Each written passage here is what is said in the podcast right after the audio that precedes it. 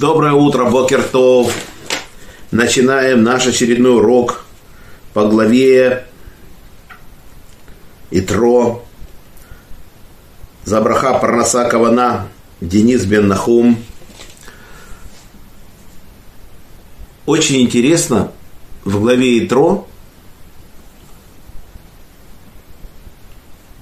как происходило получение десяти заповедей. Всевышний говорит – вы видели звуки. То есть что-то было невероятное, было необычное. Обычно человек звук слышит, тут мы видим звуки. До чего это дошло? И Всевышний нас предупредил, не подходите к горе, кто приблизится, он неумно умрет, и будет сброшен вниз, ни человек, ни скот. Маше нас предупреждает, когда мы подошли горе Синай. Машина рано утром разбудил. Звук шафара поднялся очень сильный, нас разбудил. Наши мудрецы говорят, мы проспали. Раз мы проспали, то теперь мы стараемся всю ночь с 5 на 6 Сивана учить Тору и не спать. Вот так. Потому что это очень важная заповедь. Мы должны все время представлять себе, что мы стоим у горы Сина и получаем Тору. Первые две заповеди мы сами слышали из уст Всесильного. И так слышали, что души поулетали из тел. Всевышний нас и вернул их росой. Первая заповедь. «Я Бог всесильный твой, который вывел тебя из страны египетской, из дома рабства». Почему не написано, что я всесильный, который создал небо и землю? Потому что мы скажем, земля большая, небо огромное, мы это понять не можем. А когда говорят, ты был рабом, я тебя вытащил оттуда, иди и служи мне, это мы хорошо понимаем. Да не будет у тебя других богов, кроме меня.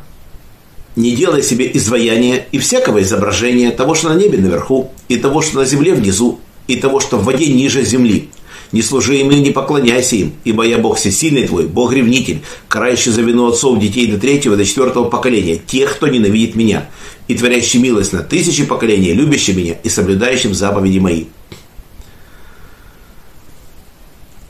Равец, как Зильбер говорит, написано, до третьего и четвертого поколения припоминает вину отцов. Значит, если мы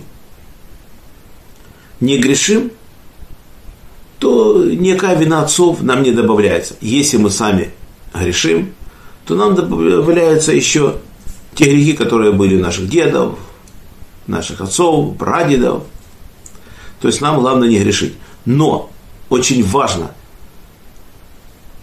что помнящий, не припоминающий, а помнящий добрые дела отцов на тысячи поколений их потомков. Наши мудрецы говорят – тысячи в множественном числе, значит, как минимум две тысячи поколений. Еще даже не прошло со времени того, как жили наши праотцы, две тысячи поколений. То есть это на очень большом расстоянии.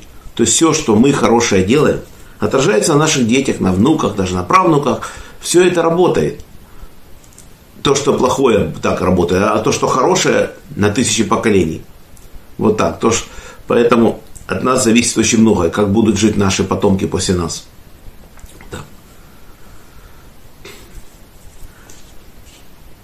Не произноси имени Бога в сильно твою попусту, ибо не простит Бог того, кто произносит имя его попусту. То есть, если мы не находимся в состоянии молитвы, чтения Торы, то никаких имен мы не произносим. Мы говорим Ашем, что буквально означает имя.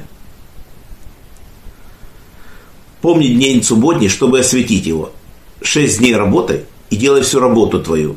А день седьмой суббота, Богу сильному твоему, не совершай никакой работы. Ни ты, ни сын твой, ни дочь твоя, ни раб твой, ни рабыня твоя, не пришелец твой, который во вратах твоих. Ибо шесть дней творил Бог небо и землю и почел день судьбой, седьмой. Поэтому благословил Бог день субботний и осветил его. То есть, что Всевышний сделал седьмой день? Он отдыхал, и он сделал покой. Суббота – день покоя. Ни человек, ни его животные не могут работать. Вот так. Мы отдыхаем в этот день.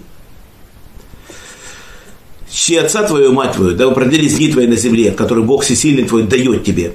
То есть эта заповедь говорит о том, что в этом мире мы получаем награду за эту заповедь, за хорошее отношение родителей, почитание отца и матери.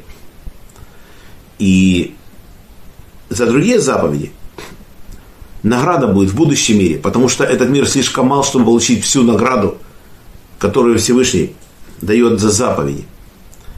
Но за эту заповедь получаем и в этом мире благословение тоже. Все работает. Не убивай, не прелюбодействуй, не кради. Значит, не убивай, это буквально не убивай невиновного. Если это война, надо убивать, или это суд приговорил преступника к смерти, надо убивать. Но что касается невиновного, ни в коем случае. Не прелюбодействуй, здесь в этой заповеди в основном идет отношения с близкими родственниками. Кровосмешение. За все остальные виды идет других главах Торы. Не кради. Имеется в виду не кради человека. Заповедь смертельная. Кто украдет человека, будет удерживать у себя, смерти будет предан. Вот так. Не отзывайся от ближнего своим ложным свидетельством. Здесь очень серьезная вещь. Если человек пришел в суд и сказал, что он видел, что и предупреждал человека другого, что не делай так, а он сделал, нарушил заповедь, и это будет ложное свидетельство, то, естественно, он хочет смерти того человека. И суд должен приговорить его к тому, что он хотел сделать против своего ближнего. Настолько важная заповедь. Не желай дома ближнего своего, не желай жены ближнего своего, ни раба его, ни осла его, и ничего, что у ближнего твоего. То есть зависть очень тяжелая заповедь. Она очень плохо действует. Мы видим, что из-за, запи- из-за этой зависти братья продали Иосифа, обрекли его на страшное мучение. То есть это была зависть. И не могли вынести, что отец любит его больше их что он его одел одежду разноцветную, выделил его среди братьев. Мы должны эту заповедь помнить.